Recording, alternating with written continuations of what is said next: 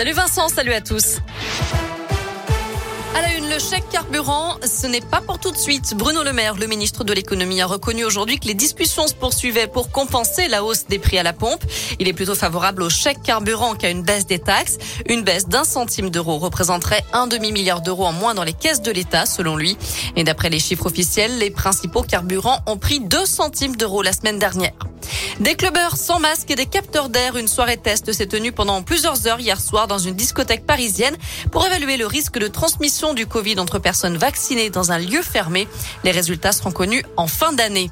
À noter que 12 départements ont rejoint le Puy-de-Dôme, l'Allier et la Haute-Loire, notamment ce matin avec la fin du port du masque à l'école. Ça concerne désormais l'Ain et la Drôme dans la région.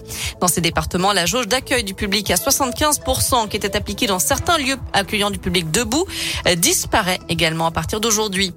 Emmanuel Macron lance les états généraux de la justice. Objectif, élaborer des propositions pour remettre à plat le système judiciaire à partir de 2022. Un système souvent jugé trop laxiste.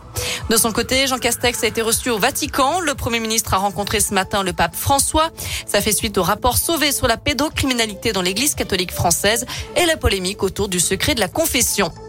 La flamme olympique a été allumée aujourd'hui pour les JO d'hiver de Pékin sur le site antique grec d'Olympie, comme le veut la tradition, mais encore une fois à huis clos, donc sans public.